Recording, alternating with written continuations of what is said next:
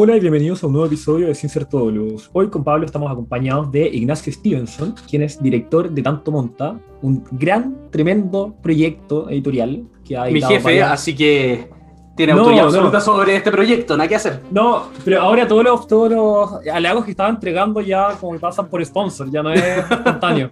eh, iba a decir que es el mejor proyecto que he visto en mi vida y todas estas cosas, eh, jugando el auspicio, obviamente, por este espacio. Pero bueno, no, eh, que ha editado varias obras como eh, las de Gonzalo Vial y las de Osvaldo Lira. Eh, quien además estudia filosofía e historia y actualmente está cursando un magíster en lenguas clásicas. Bueno, Ignacio, además de dirigir magno proyecto como tanto monta, eh, nos vino a hablar sobre el Fedro, que es un diálogo platónico que trata, entre varias otras cosas, como retórica, eh, habla sobre los misterios de la belleza y del amor. Muchas gracias por venir a acompañarnos hoy domingo durante la tarde. ¿Cómo estás? Hola, muy bien. Muchas gracias por la invitación. Eh, solo para aclarar, el libro de Gonzalo Vial sale en un mes, así que por el momento nuestro único autor es Osvaldo Lira, pero ya en breve vamos a tener a, a Gonzalo Vial y Alberto Edwards como autores tanto más. Espectacular. No sé, si podrías comenzar, no sé si podrías comentarnos un poco sobre, en serio, sobre tanto monta, sobre para aprovechar el espacio de difusión, porque va muy en la línea de los temas que tratamos nosotros. Literalmente que complicado. Edwards, por lo demás, es el trabajo que estoy haciendo yo, así que. Claro. Sí, bueno, Tanto Monta es una, es una editorial eh, joven que nació, la verdad, hace un poco más de seis años, eh, con un amigo, mi socio, José Antonio Vidal, que estudió filosofía y, y ingeniería comercial. Eh, empezamos a, a, trabajar en la edición de, de, un autor que finalmente no, no, editamos, después nos cambiamos a Osvaldo Lira, y en medio de eso dijimos, ¿por qué no hacemos una editorial? Eh, digamos, como suelen hacer estas cosas, estábamos en un bar, deberíamos hacer una editorial, sí, deberíamos hacer una editorial, hagámosla, hagámosla, y nos fuimos a la notaría, digamos, el increíble. Eh, y esos primeros años fueron, la verdad, de, de, de, un trabajo muy lento, estábamos los dos con dos carreras, eh, esa pega se la llevó sobre todo José Antonio, él fue, fue el héroe del primer momento, por decirlo así. Eh, y como lo fue muy bien, los libros quedaron muy bonitos, hubo muy buena recepción, eh, decidimos empezar a profesional, profesionalizarlo un poco. Contratamos a una directora ejecutiva, la María Jesús Solórzano, eh, que toma como las riendas del día a día, y varios investigadores. Y nuestra idea es ir editando y difundiendo pensamiento conservador, primero chileno y después quizá tirarnos a, a, a hispanoamericano en general. Eh, y por otra parte ir como formando y promoviendo a humanistas jóvenes que quieran dedicarse a estos temas. Como el gran Pablo Rasuri, que está presente. Como el Pablo Rasuri, efectivamente. Qué gran tipo él. Mm, sí.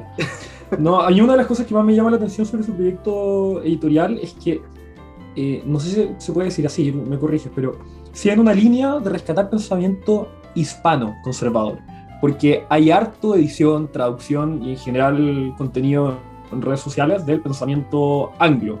Eh, yo creo que ya todos hemos visto estos clips de, no sé, Ben Shapiro hablando de, qué sé yo, como la importancia de la tradición judeocristiana en el mercado o alguna cuestión así. De eso hay mucho, pero hay poco de, de rescatar la tradición conservadora nacional. Eh, bueno, hubo un intento hace poco de libertad y desarrollo de decir como que Pablo Cifuentes era padre fundador del liberalismo, pero, pero no se ha hecho tanto como, o no está tan divulgado como la tradición un poco más angloide, que además no sé hasta qué punto conversa muy bien. Qué opinas tú. Claro, justamente, bueno, esto en parte nació por, el tema de Abdón. Yo conocí a Abdón Cifuentes por, por un artículo que escribió Gonzalo Larios en, en República hace, no sé, 10 años, un poco más. Eh, y en la universidad alguna vez me topé con sus memorias, las empecé a leer y la verdad que me las devoré en muy poco tiempo. Eh, empezamos a hablar de esto con José Antonio, un poco viendo porque Abdón Cifuentes tenía una profundidad y una articulación de pensamiento muy interesante y al mismo tiempo articuló un, un montón de proyectos en la práctica, o sea, proyectos de, de difusión de, de, ideas en los diarios, de formación de columnistas, de, digamos, se, se, cuadró todo el Partido Conservador detrás de él, la Fundación de la Católica, etc. Mm. Eh, pero hizo todo más allá de la pega política, que es quizá la más conocida, una pega cultural súper fuerte. Eh, y es un autor que, que se, le, se, le, conoce, la verdad, muy poco, muy por encima.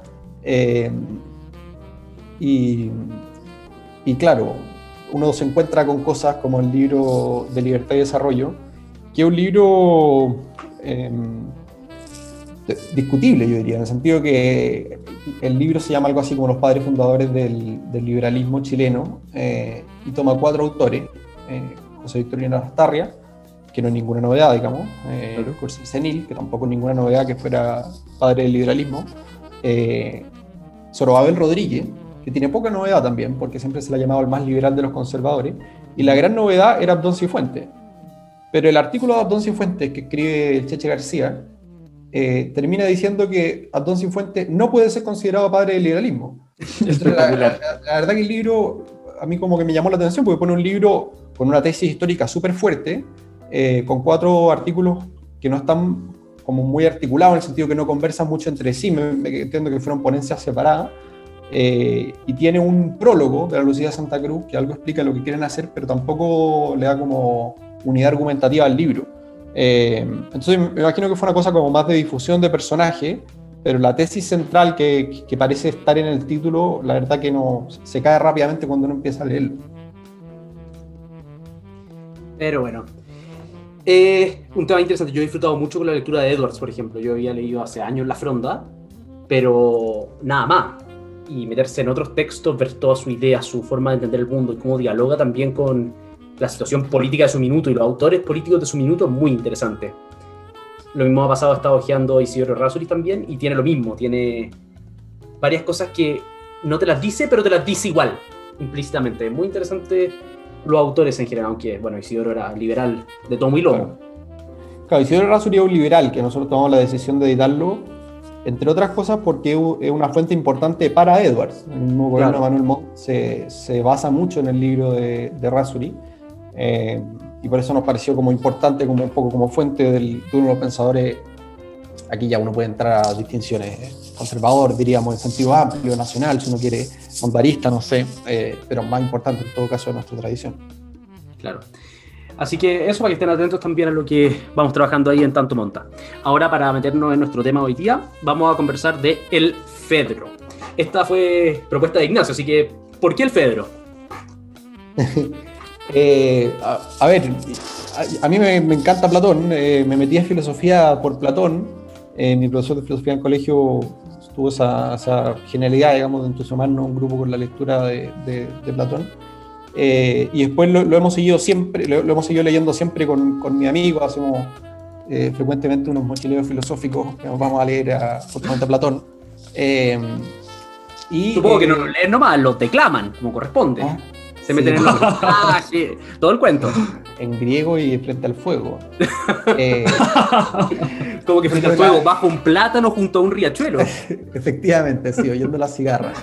Eh, el, Platón es siempre interesante y este, este texto, uno de mis diálogos favoritos, uno diría, eh, justamente por el tema que trata. El tema, el tema me parece a mí que es la retórica. Esto obviamente se discute porque así como va a ser una breve em, como estructura del diálogo. El diálogo están Sócrates y Fedro, que salen de la ciudad.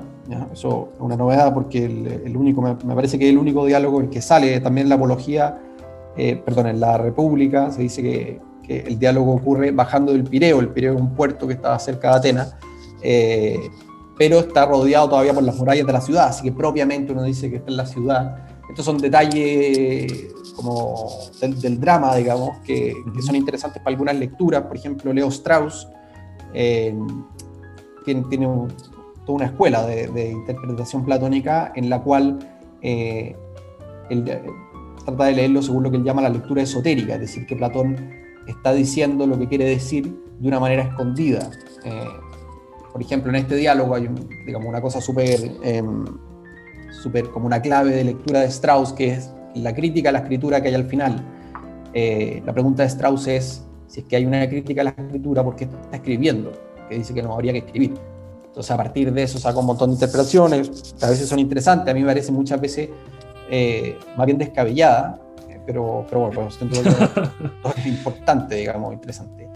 El diálogo ocurre entonces afuera de la, de la ciudad y Fedro tenía un discurso de Licias sobre, sobre el amor, se lo dice a Sócrates, eh, comienzan a hablar sobre eso, después el mismo Sócrates hace un discurso sobre este tema, Eh, y a medida que van haciendo como las, las, críticas de este, de este, discurso, lo que está bien, lo que está mal, van hablando sobre este tema del amor, eh, se produce eventualmente como un quiebre en el diálogo, porque según Sócrates, por lo que habrían dicho hasta ese momento, estarían, eh, digamos, contradiciendo a los dioses o entristeciendo a los dioses, y empieza una, como un diálogo distinto, y digamos, muy al final, como en el último cuarto del diálogo, ya se empieza a hablar propiamente de la dialéctica, la retórica, sus partes, su contenido. Este es un diálogo que se discute, los diálogos de Platón en general uno fácilmente dice eh, el, el láqueso de la valentía, Fedono del alma, eh, Eutifrono de la piedad. Este uno diría, no sé si se trata del amor y al final tiene como este excurso sobre la retórica, más bien se trata de la retórica. A mí me parece que, mm, el diálogo, que en realidad el tema es la retórica, más o menos discutible, pero hay algunas claves que dejan ver esto. Eh, por ejemplo, eh, en el. Si uno ve, perdón, en la. En el 235A, dice que ya que como soy un negado, al menos a mí se me pasó, por cierto, solo al aspecto retórico le presté atención después de escuchar el discurso. Entonces, Está acá como, como volviendo a introducir esta idea de que en realidad lo que importa es el discurso, que es una cosa que iba a pasar con cualquier tema, porque el discurso siempre tiene que versar sobre algo. En este caso fue sobre el amor y efectivamente las cosas que dice son interesantes, pero parece que el punto final es, la, es el diálogo. También un poco más adelante, en el 236A, dice, y en el caso de estos temas, no es la invención, sino la disposición lo que ha de elogiarse mientras que en aquellas cuestiones no son esenciales y difíciles de inventar, ha de elogiarse tanto la disposición como la invención. Estas dos palabras, invención y disposición, son lo que después en, la, en el orden medieval se va a llamar invento y dispositio, son partes del discurso ah, que están súper tratadas, eh, como dentro del, orden de la retórica, esto en Cicerón, por ejemplo, va a ser súper claro. Eh, y ya al final, en el 262d, Sócrates dice, y en verdad fue una suerte, al parecer, que hayan sido pronunciados ambos discursos, los discursos que dijo al principio sobre el amor, pues encerraban un ejemplo de cómo quien conoce la verdad puede, jugando con los discursos, despistar a quienes lo escuchan. O sea, finalmente todo lo que habla sobre el amor un poco está orientado, me parece a mí, a la retórica. Eh, y con esto, ya con este largo preámbulo, respondo a la pregunta de por qué el Fedro. Eh, porque yo estoy muy interesado en la retórica, ya, me parece un tema central. La educación del hombre clásico es una educación que se basa en la retórica. Eso se toma en, después con los romanos, particularmente eh, Quintiliano y Cicerón. Eh, lo mismo lo va a tomar San Agustín. Cicerón tenía esta idea del doctus orator como el modelo del hombre. Quintiliano le da otro giro, dice el vir bonus dicendi peritus, el varón bueno que, que, dice correctamente o que es experto en la palabra. Un cambio que va, un giro que va a después cambiar San Agustín y va a decir el vir christianus dicendi peritus, el varón cristiano que dice correctamente. Esto se da tanto en la iglesia de Occidente, con los padres occidentales, digamos, San Agustín a la cabeza un poco, pero también en el Oriente. San Gregorio Nacianceno tiene este tema súper metido. Y es un tema que avanza, uno podría decir, después, eh, siglo VI, digamos, con Boesio, eh, eh, eh, y después, digamos, en, toda la tradición posterior, eh, a un poco hasta los comienzos del siglo XX, donde esta idea de educación se pierde. Eh, pero si uno de los padres de fundadores de Estados Unidos, por ejemplo, estuvieron con este método, los grandes científicos decimonónico europeo, entonces me parece que una cosa como, como, importante que hemos perdido el foco de la educación y por eso simplemente me, me interesa lo que, lo que hace Platón acá o un poco como volver sobre esta historia en el texto, en la parte final donde habla de la retórica, menciona un montón de personajes que se dedicaban al arte de hablar, de dar discurso. Y me acordé porque menciona entre medio a Gorgias. Eh, mm. Justo ahora estoy en un ciclo de lectura con Joaquín García Huidobro sobre Gorgias. Y también retoma constantemente en el diálogo el tema de la retórica como arte em, o la retórica como una, no recuerdo la palabra exacta, técnica, si no me equivoco en la traducción que tengo yo. Em, y esta distinción, de repente, eh, sentí que en Fedro se matizaba bastante, sino que buscaba el tema de la verdad, de cómo la verdadera retórica no era meramente un conjunto de fórmulas mecánicas para aplicar un discurso, sino que debía haber un conocimiento de la verdad y que debía formarse el aquel que daba discursos en la verdad para poder dar la verdad a sí mismo. Y termina diciendo algo así como, ya esa persona que sabe la verdad y además sabe hablar, la, la llamaremos filósofo, una cosa así es la frase con la que cierra un poco toda esta discusión. Claro, efectivamente. No, es, un tema, la verdad, que también es, bonito como puerta de acceso a Platón, en el sentido que un poco atraviesa toda su obra. Si uno se fija en la apología, por ejemplo, en la apología de Sócrates, eh, la apología de Sócrates en el fondo es, acusado por, distintos cargos eh, y el, proceso es más o menos así. Hay una acusación, eh, Sócrates se defiende, se dicta una condena, después el acusado tiene un tiempo como para, para tratar de cambiar la condena, tratar de que le bajen la condena. Recursos de ante las Cortes Superiores de Justicia. Hay todo un nivel de recursos. Claramente los, abogados tienen. Yo estoy en pleno derecho procesal. Oye, tú no te escapís, mira que tú también pasaste por el infierno. Oye, Nelia, que es terrible. Ya. Justamente porque tuvo fin, podemos llamarle más bien purgatorio. Oye, si derecho una delicia que son malos. Bueno, el punto es que en este, en este diálogo, eh, Sócrates dice al principio dice, yo no solo tengo que defenderme contra las acusaciones formales que, que se interpusieron contra mí, sino contra toda una hexis, dice, contra todo como una disposición de los atenienses que han sido constantemente como instigados contra mí durante muchos años. Yo tengo que cambiar la disposición de usted de manera que pueda defenderme con, como con seriedad o con alguna esperanza de éxito. Pero dice también, yo no soy experto en la palabra, yo la retórica no es lo mío, y distingue como entre, uno podría decir, dos tipos de, de de género. La retórica, por un lado, y la, dialéctica. Y como la gran diferencia es que la retórica tiene estas leyes, tiene estas formas, es para convencer a un gran público. Eh, en cambio, la, dialéctica es uno a uno. Entonces, la dialéctica realmente busca la verdad, mientras que la retórica necesita vivir un poco de la apariencia.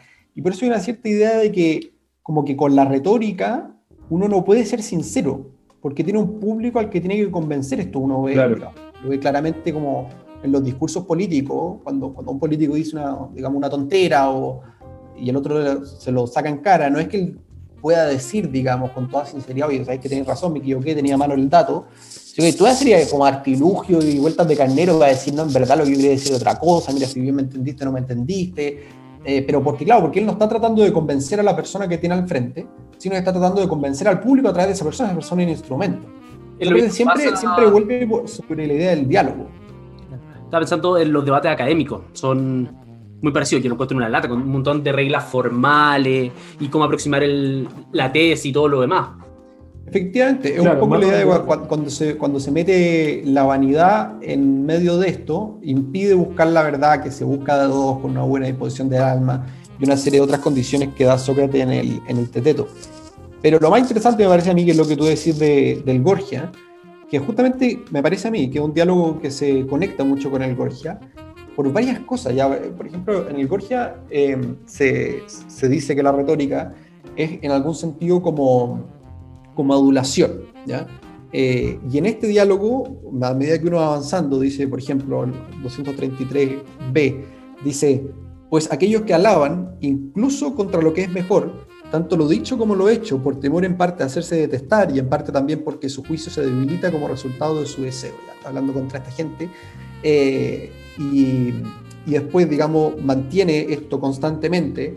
Dice, el adulador es una fiera terrible y sumamente dañina, dice en el 240b. Eh, y una cosa que, digamos, mantiene hasta el final del diálogo, dice... Eh, Aquí parece que se me perdió la, referencia. Ah, no, acá está. En el. Eh, dice: Al lugar supraceleste no lo cantó aún ningún poeta de los de aquí abajo, ni lo cantará jamás con himnos dignos de él. Y así es como ocurre, pues entonces hay que atreverse a decir la verdad, especialmente cuando se habla sobre la verdad misma. Esto está en el 247c. Eh, esto es una cosa interesante porque cuando uno ve la estructura del Gorgias, que está hablando eh, con Gorgias, con Calicles y con Polo, claro, no me acuerdo si es Polo Calicles, Calicles Polo. Eh, Polo Calicles. Calicles es el último y el más destructivo. Efectivamente, pero Calicles justamente, la, como el, argumento con el que entra, es con la idea de que los anteriores no se atrevieron a decir lo que querían decir. No se atrevieron a llegar a, a las últimas consecuencias. Entonces, su deshonestidad fue por vergüenza. Y aquí Sócrates retoma eso, diciendo que efectivamente que la adulación está mal, que hay que buscar la verdad, que uno tiene que hablar con, digamos, con valentía eh, sobre todas estas cosas. Entonces hay como una cierta unión con el Gorgia, y mucho más porque el Gorgia es un intento de, definición de la retórica que finalmente es fallido. La, como la, mayor definición que uno podría sacar del Gorgia es cuando Gorgias dice algo así como eh, es un arte que te permite no saber ni lo que sabe el médico, ni lo que sabe el hombre de negocios, ni lo que sabe el político, pero dominar sobre el médico, sobre el hombre de negocios y sobre el político. ¿ya? Por lo tanto, un arte como de, como de, dominación, pero, pero nunca encuentra el objeto, que es lo que, lo que Sócrates está tratando de encontrar. Y es lo que aquí Sócrates encuentra. Efectivamente, el objeto, como, como tú decís, es el alma. ¿ya? conocer el alma es justamente el objeto de la retórica y por eso uno habla de una determinada manera con uno y de otra manera con otro. Pero lo más interesante acá, me parece, como para, cerrar este, este, este punto, eh, es que se conectan lo que en la apología había estado como separado, o sea, la idea de retórica y de dialéctica. Parece que ahora la retórica es un determinado arte que me permite pensar y hablar con claridad para justamente poder llegar a la unanimidad de la amistad. El diálogo termina con una, con una idea así como de la amistad, pensamos igual porque somos amigos, una cosa que también está siempre súper presente en, los clásicos, en Platón también. Eh, dice, en las cinco últimas eh, líneas del diálogo, dice, necesitamos hacer algún otro pedido, Fedro, pues para mí está en su justa medida lo que he rogado. Y Fedro responde, también para mí ruega estas cosas, pues comunes son las cosas de los amigos. como dijo eh, José Joaquín Ugarte en una clase, que tú fuiste ayudante, ¿no, Ignacio? Sí, sí yo fui ayudante como cinco años. como dijo en una clase una vez, que esa era una tontera eso de que los opuestos se atraen, nada de cosas raras, aquí se tienen que traer los parecidos. sí, pero justamente aquí como, como que se, se, se unen todo, todo, como todos los cabos, uno podría decir. O sea, la formación del alma a través del arte de la retórica es lo que te permite justamente dar un discurso ordenado que permita que dos almas se hagan una sola. Este es un tópico en el mundo antiguo, digamos. Cicerón escribe la amistad y, y, volens, y volens, eh, querer lo mismo y, rechazar lo mismo. San Gregorio Nazanceno y San Basilio, eh, que era, digamos, una amistad que hizo época. San Gregorio escribe sobre su amistad que, que, parecía un alma que soportaba dos cuerpos, que sostenía dos cuerpos. Entonces, una, digamos, una cosa que, que después, digamos, el mundo el mundo clásico, este, esto que era un tópico, después el mundo moderno va a pasar a, a ser cambiado por el otro tratado, ¿cierto? El, como el espejo, el homólogo del de Amiquitia de Cicerón, va a ser sobre la, carta sobre la tolerancia de Locke, como dos concepciones antropológicas diversas. Em, pero por eso me parece tan interesante esto, o sea, como, eh, la retórica encuentra su lugar en el corpus platónico, me parece justamente en, en este diálogo. ese tema de la amistad y del sustento que hace al diálogo, me estaba acordando una frase de John Henry Newman, ahora San John Henry Newman, eh, en que decía precisamente eso, como la imposibilidad de entender la amistad como una forma de amor. Me parece que la replica Luis en Los Cuatro Amores, me parece que de ahí la ley, pero no, tendría que revisarlo. Eh, es precisamente porque ya no se entiende la amistad como una forma de amor, sino que se entiende como algo meramente accidental. Es bien interesante porque toda la dimensión de la sexualidad y del amor en general, no solo sexual, sino el amor en el sentido más amplio posible, es muy distinto en el mundo moderno que en el mundo clásico. de hecho, por eso se da también los temas de cuando se trata de hacer interpretaciones sexuales de la antigüedad en general no la chuntan a nada, porque pretenden aplicar los cánones actuales. Sí. Claro, bueno, de hecho, en, ese punto, en este diálogo, hay un par de claves sobre, sobre la, idea de Sócrates sobre la, sobre la homosexualidad. Eh, pero el, el, punto interesante, eh, digamos, la, quizá la sistematización más importante es la, de, la que hay más adelante Santo Tomás del siglo XIII, cuando habla sobre, sobre el Espíritu Santo y la caridad en la suma teológica. Eh, un poco la idea de Santo Tomás es que la amistad es lo más grande. Mi profesor de metafísica, don Antonio Amado, repetía esta frase, decía, toda la ciencia y toda la arte se dirigen a la conversación con los amigos. ¿ya? Eh, esta idea es profunda, digamos, por múltiples razones, pero fundamentalmente porque si uno dice, si uno, si uno logra entender lo que significa el ser personal en, en, la filosofía de Santo Tomás, ¿cierto? Aquel, aquello que subsiste en una naturaleza racional y que por lo tanto es único porque se posee a sí mismo en el origen, que es libre, que por lo tanto es completamente como espontáneo en el universo, que es irrepetible, por lo tanto eh, llega a ser lo dignísimo en todo el universo, o sea, lo más digno de conocerse no es el ente en cuanto a ente, que es el objeto de la metafísica, sino el ser personal. Pero el ser personal es un ser que, que es alma y cuerpo, eh, y que el cuerpo, como dice Ratzinger, vela la interioridad. Entonces, penetrar en el ser personal, que es lo más digno de ser conocido, exige una, un acto de la voluntad por el cual yo permito ser conocido, permito que alguien penetre en mi interior a través de la conversación. Por lo tanto, solo en la conversación se da como la ciencia más ciencia, ¿cierto? El diálogo con los amigos, la conversación con los amigos, eh, es lo que se penetra justamente en lo dignísimo de todo el universo. Y esta es una cuestión súper interesante, porque es algo que está latente, un poco como que, que, está como, como sabido, como, como en el mundo de la vida, de, de, todos los clásicos y, y, de toda la Edad Media, eh, que todos más o menos lo sistematizan de una u otra manera. Aristóteles tiene los libros de la ética que hablan sobre esto, Platón tiene cosas, San Agustín, más o menos todos los autores. Eh, pero en Santo Tomás alcanza como, como, como la fundamentación metafísica, esa cuestión es súper interesante también por otra cosa, para, para, volver un poco a Platón, que la, que la filosofía para los antiguos eh, es vista como una forma de vida, fundamentalmente. La filosofía es una, un, digamos, un, lo que uno podría llamar un ejercicio del alma, es una terapia, lo llaman los griegos. Si uno lee los diálogos de Platón, esta es mi lectura por lo menos, creo que no es solo la mía, yo no soy un escolar de Platón ni mucho menos, por lo tanto supongo que esto estarán muchas personas, yo lo he aprendido en profesores, así que... Eh, pero cuando uno lee los diálogos de Platón a veces puede ser un poco frustrante, porque uno dice, voy al la que es la que sobre la valentía, perfecto, a ver qué piensa Platón sobre la valentía. Entonces uno va al diálogo y sobre parte y te dice, mira, la verdad que no tengo idea de lo que es la valentía, chulo. Genial. Oye, la que es general valiente, victorioso en las mil batallas, dime qué es la valentía, tú sí que eres valiente. Entonces la que sí, por supuesto, es esto. Y Sócrates dice, oye, pero eso no me cierra por esto y por esto. Entonces la que dice, ah, tienes razón, a ver, probemos con esta otra. Chuta, tampoco. Y finalmente no hay ni una definición, el diálogo termina en aporía. Lo mismo pasa con la, con la piedad, con las distintas, eh, los distintos tópicos que uno puede ver en los diálogos. Pero me parece que lo que está tratando de hacer Platón más bien es una es como llevarte a recorrer un camino para, digamos, un camino doble. El camino que tiene con su interlocutor es el camino a que el interlocutor pueda reconocer que en verdad no sabe, ¿ya? como conocer los propios límites. Y el camino del lector también es una, una, cierta terapia, una cierta purificación del alma para ver las cosas más altas. Esto también va a estar en los medievales. Eh, digamos, el, el, itinerario de la mente hacia Dios de San Buenaventura tiene mucho de esto. Eh, una cosa que, que, que, a veces se pierde de vista, ¿cierto? Pero, pero los géneros literarios en filosofía muchas veces apuntan hacia acá. ¿ya? Eh, Descartes, por ejemplo, escribe las meditaciones metafísicas. Las meditaciones metafísicas a veces se leen como si fueran como un tratado, pero son meditaciones.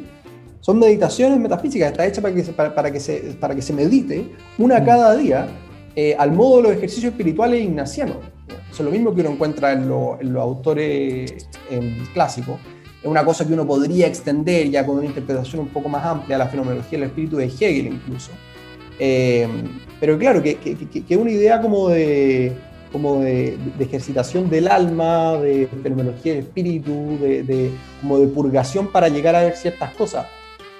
Por una idea que está en Platón también, que el filósofo, el amante de la sabiduría, el que busca la verdad, es una persona que tiene que tener ciertas disposiciones que le permitan ver la verdad. ¿ya? A Sócrates se le acusa de intelectualismo, ¿cierto? El intelectualismo socrático. Sócrates en principio habría dicho, eh, al que sabe y quiere no se le cometerá injusticia. O sea, que el hombre solo peca por ignorancia. Claro. Y uno dice, a ver, yo veo eso en mi vida cotidiana y la verdad que no es verdad. O sea, digamos, yo sé que no me tengo que comer un sanenú completo, pero en el momento que estoy ahí... Eh... Desapareció el sanenú. Sí, pues, digamos, o sea, se, fue más fuerte que yo. Eh, entonces hay, una, hay, hay lo, que, lo que Aristóteles llama una, la acracia, ¿cierto? La, la, debilidad de la voluntad. Pero no es tan tonto lo de Sócrates, porque Sócrates, Sócrates sabe, digamos, que uno a veces sabe las cosas y aún así no, no, no las sigue. Pero el punto, es que, el punto de Sócrates es que para saber ciertas cosas, para ver ciertas cosas con el ojo de la inteligencia, uno tiene que tener como una, como una um, ejercitación del espíritu que te permita ver ciertas cosas. O sea, la vida moral acompaña y es condición para el conocimiento.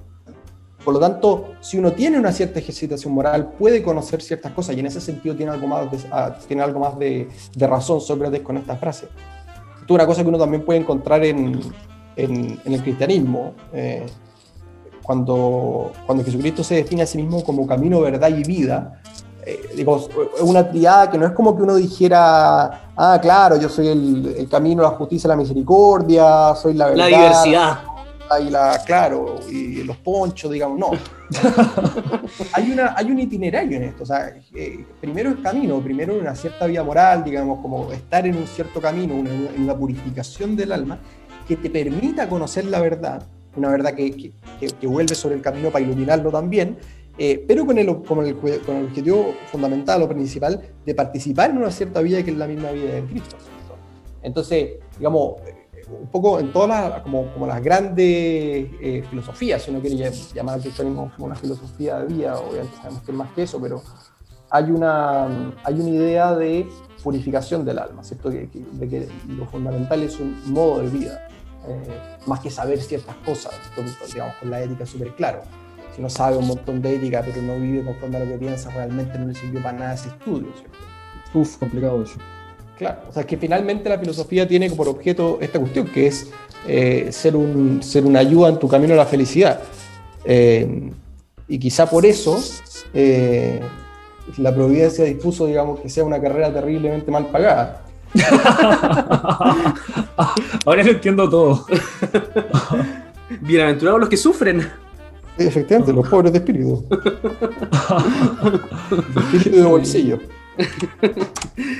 Bueno, siempre hay cosas peores, como estudiar derecho y ver ahí la posibilidad de, pero después decidir dedicarse a la humanidad y no tener la posibilidad de. Sí, no, claro, eso, es lo que uno propiamente, lo, que los clásicos hubieran llamado un absurdum.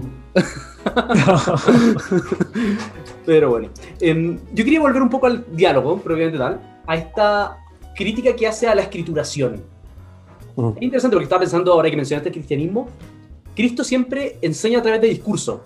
Parábola y un montón de otras formas de discursiar, pero Cristo enseña a través de discurso, el discurso del monte, uno de los puntos centrales. O ahora cuando estábamos hablando de la amistad, me estaba acordando de Juan XV, el discurso de la última cena, en que precisamente invita a los apóstoles como sus amigos. Ustedes son mis amigos, yo lo elegí. Em, pero Cristo no escribe. Otros escriben por él. Y de la misma manera Sócrates no escribe, escribe Platón. ¿Cómo se conecta entonces esta dualidad? Por un lado, Platón poniendo en boca de Sócrates un ataque en el fondo contra la escrituración, porque nunca podrá ser verdadera memoria de aquello que se dijo verbal, versus el hecho que esté escrito y que gracias a eso lo conocemos. Claro.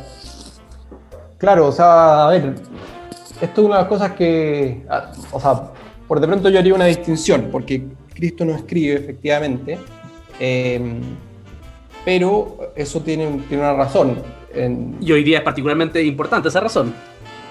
Claro, o sea, pero fundamentalmente la idea de que, si tú veis, eh, Juan, un poco más adelante lo que tú ves, Juan 16, 12, eh, Jesús dice, todavía tengo, le dice a los apóstoles, todavía tengo muchas cosas que decirles, pero ustedes no pueden entenderlas todavía. Cuando yo me vaya, le enviaré el Espíritu de la verdad que los guiará hacia la verdad plena. Por eso decía que es importante. Hoy día estamos grabando para nuestro público que viera esto y estamos grabando en domingo de Pentecostés. Efectivamente. Cuando, cuando Jesús dice eso, uno puede tener en la cabeza como los discursos de, o sea, las parábolas más sencillas, ¿cierto? Un sembrador suele sembrar, ¿ya? Y después de la parábola que uno dice, claro, es evidente, es súper clara, y los discípulos dicen, explícanos la parábola. Jesús en un momento como, como, como que, pero todavía no entienden, ¿ya? no pueden entender las cosas más sencillas estos pescadores brutos, digamos. eh, solo en Pentecostés, de lo que celebramos hoy día, eh, baja el Espíritu de la verdad, que, les abre el entendimiento, para que ahora puedan entender los tres años que vivieron junto a Jesucristo. Y una vez que entendieron esos años con el, con el, con el entendimiento abierto por el Espíritu Santo, ahora que lo entienden, pueden predicar y poner esa predicación por escrito. Pero solo después. Por eso se dice que la iglesia es el Espíritu Santo en la historia. Y en eso cobra sentido también la idea de que tiene que haber, también, en el capítulo décimo San Juan, unos grex, unos pastores, un solo rebaño y un solo pastor, que es la idea de San Pedro, eh, darle las llaves del reino, todo lo que de la tierra será todo en el cielo, etcétera, etcétera. Entonces, yo distinguiría el caso del cristianismo porque es un caso que tiene una, una hermenéutica propia, digamos, una hermenéutica propia de la, de la, tradición eclesiológica, si uno quiere. Eh, pero en este caso, efectivamente, es raro, eh, es extraño, porque también el mismo Platón critica la escritura en la carta séptima. Eh, no, es, solo como que uno, dijera, mira, sí, Sócrates, Sócrates no le gustaba, pero a Platón se le gustaba, como la gente que dice, hoy escribo mis memorias, pero no las publiquen, ya, al final los hijos la publican. Eh, Platón también critica la escritura. Entonces, esta es una de las cosas que uno como que lo tienta un poco a aceptar la, la lectura de Strauss, de que acá hay algo como una lectura esotérica, o sea, decir, eh, la, la, idea de Strauss es más o menos esta. El filósofo es más inteligente que tú, date cuenta de eso. Por eso, si tú encuentras una contradicción en sus textos, no es que haya una contradicción, es que es una pista, están tratando de decir algo. Yo no sé realmente cómo interpretar esto. Eh, sí me parece que hay, que hay, que hay dos... Eh, o sea, que, que, Platón tiene varias lecturas como todos los grandes filósofos. Eh, uno lee a Platón en tercero medio, entiende una historia, de un cuento, como estuviera leyendo, no sé, Hansel y Gretel. Eh, a medida que uno se va entrando más en la filosofía, ve más cosas. Eh, cuando uno tiene además la historia de la filosofía un poco más en la cabeza, también ve ciertas como, como no sé, confrontaciones. O sea, el, el Gorgias que salió en la conversación, eh, hay, hay, un par de páginas que uno parece estar como leyendo a Nietzsche, digamos. Uno lee el superhombre, del poder, de la dominación, uno dice, oh, esta cuestión realmente eh, qué es lo que pasa a veces también con, no sé, Maquiavelo. Maquiavelo Strauss lo lee como eh, una persona que quiere desacreditar tu autoridad, pero eh, está leyendo a Maquiavelo, que está haciendo un libro sobre Tito Livio para desacreditar a Genofonte, entonces hay una serie de lecturas que, van para adelante y para atrás, eh, que tienen una, serie de problemas, eh, a, Maquiavelo hay un autor, Claude Lefort, que, Claude Lefort, en francés, que a Daniel Mansui le, no sé si le gusta, pero lo ha estudiado mucho, eh, que lo lee como un proto-marxista. Maquiavelo tiene esta idea como los dos humores, los que dominan y los dominados, mm. eh, y habría una cierta idea del marxismo ahí, digamos, sería como la clave de lectura de Maquiavelo. Siempre los autores se pueden leer de distintas partes. ¿ya? Maquiavelo, yo, aunque ahora lo estoy estudiando más, eh, realmente uno puede, uno puede interpretar el texto de un millón de maneras distintas y no hay una, una manera final. O sea, el texto no tiene eh, como indicios suficientes para que te digan, en realidad, en realidad, esta es la lectura. Hay varias lecturas plausibles. Cuando estaba en la universidad, eh, hice un ramo sobre, sobre San Agustín, la idea de Roma en San Agustín. ¿ya? Eh, yo sostenía que, eh, que Roma tiene una, una, una, buena idea de San Agustín, perdón, que San Agustín tiene una buena idea de Roma y mi profesor eh, consideraba lo contrario.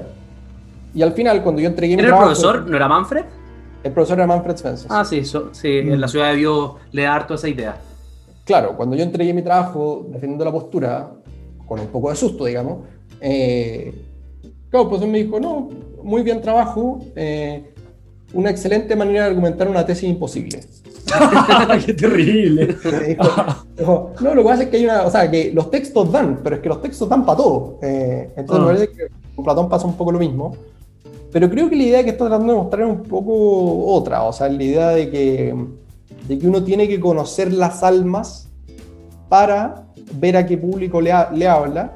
Eh, y aquí está toda la teoría de, como del alma en Platón, de todas las, no sé cuándo, no, no me acuerdo cuántas son, las siete, las nueve encarnaciones del alma que se encarna según aquello que haya amado, que es lo que te genera el quiebre en el diálogo, ¿cierto? La primera parte del amor, el eros, dice en griego, es una, sería como una fuerza que te domina y que por lo tanto es, es más bien negativa.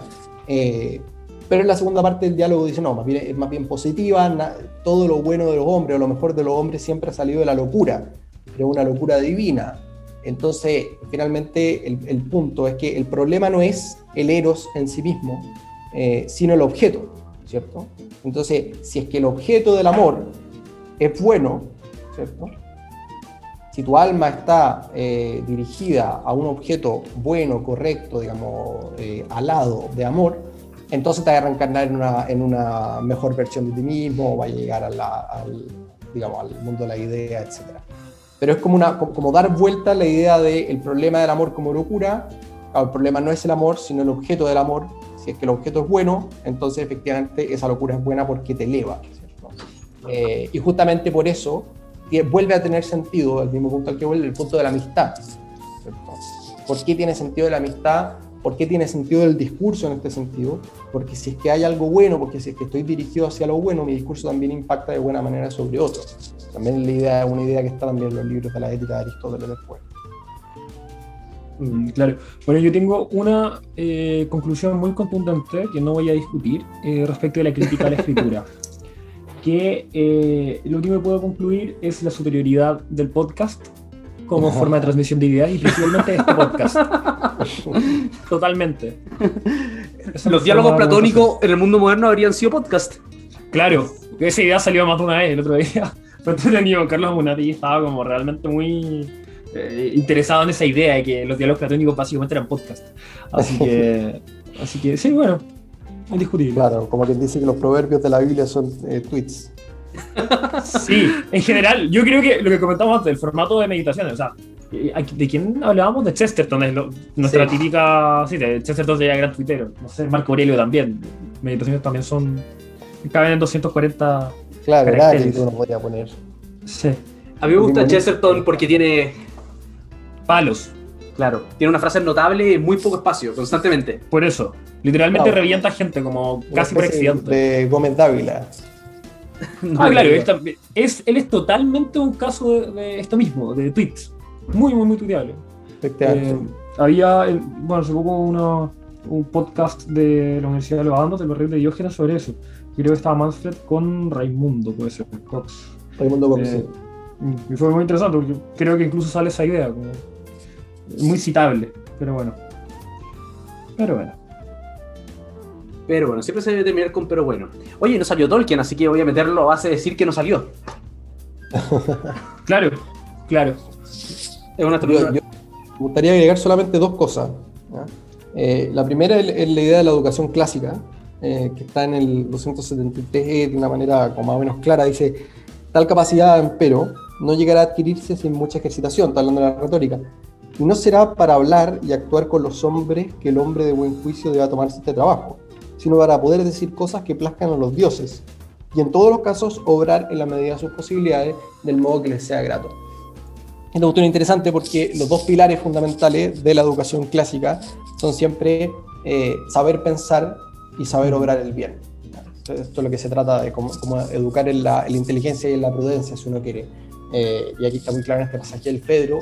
Y la segunda cosa eh, es para seguir la tradición de este podcast, a mandar un, un saludo a Jaime Tagle, eh, de vilipendiarlo públicamente.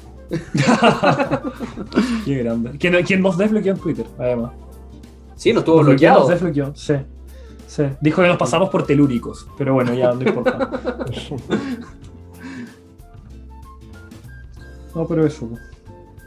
No sé si les queda alguna idea O sea, para ir cerrando. habría mucho más para conversar, pero yo creo que lo más importante. y- Ah, eso nos faltó, hablando de Chesterton. Si el diálogo es clave en el desarrollo de la amistad y en el desarrollo de la buena vida del hombre, un suplemento necesario de eso es una buena pinta de cerveza. Espectacular. Absolutamente Acepto invitaciones. Eh, Patricio Domínguez tiene, tiene una, una, una frase que yo cité como, como epígrafe de mi tesis de licenciatura. Dice, mm, eh, un lomito de 500 gramos en la fuente alemana es un acto, comerse un lomito de 500 gramos en la fuente alemana es un acto más filosófico que leerse 500 gramos de Vapers. Genial.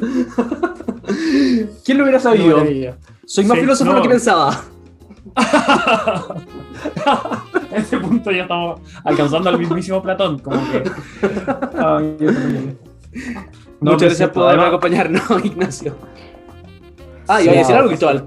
No, que te- además, otra cosa, Elena, no hay otra. Que recuerdo que cuando estaba descubriendo el canon de Roger Scruton, me pensé que era una broma cuando encontré que tenía un libro de eh, vino, literalmente una guía filosófica hacia el vino. Y no podía parar de reír. Luego lo leí, o sea, leí la primera parte, luego me di cuenta que eh, no sabía suficiente ni de vino ni de filosofía como para continuar mi lectura. Pero también parte con esta idea, y básicamente critica como parte, una espectacular crítica a la gente que quiere vivir para siempre y que eleva argumentos científicos de por qué, no sé qué cosa, que causa esta enfermedad, que no hay que tomar, que no sé qué. Y dice como, bueno, si quieren vivir para siempre, vais a vivir a otro lado. Yo prefiero filosofar y tomarme un vino, entonces vivir 500 años. Eh, Scruton tenía como una, como una como escuela de verano, una Scrutopia. Scrutopia, sí. Que una parte importante era la cata de vino. Sí, sí, no sé, es fundamental. Él tenía la tradición de tomar una copa de vino todos los días a las 8 de la noche. De hecho, un amigo mío que conocí, eh, no es chileno, es extranjero, que conocí en eh, un seminario en Estados Unidos, estaba postulando al doctorado que hacía Scruton en la Notre Dame, en la Universidad de Notre Dame. ¿Qué era eso? Era básicamente una vez a la semana juntarse en un bar a tomar vino, cerveza y conversar de lo que habían leído. Eso era. Genial. Más que 500 gramos de papers. Claramente. Más encima, si en la mesa está sentado Roger Scruton. Esperamos que les haya gustado este episodio y muchas gracias por acompañarnos. Y no olviden que pueden seguirnos a través de nuestras redes sociales, a través del arroba todologoscl, tanto en Twitter como en Instagram. Y también pueden apretar el botón de suscribir en Spotify para recibir inmediatamente cuando salgan nuestros nuevos episodios. Muchas gracias y los esperamos la próxima vez para seguir conversando de todologías.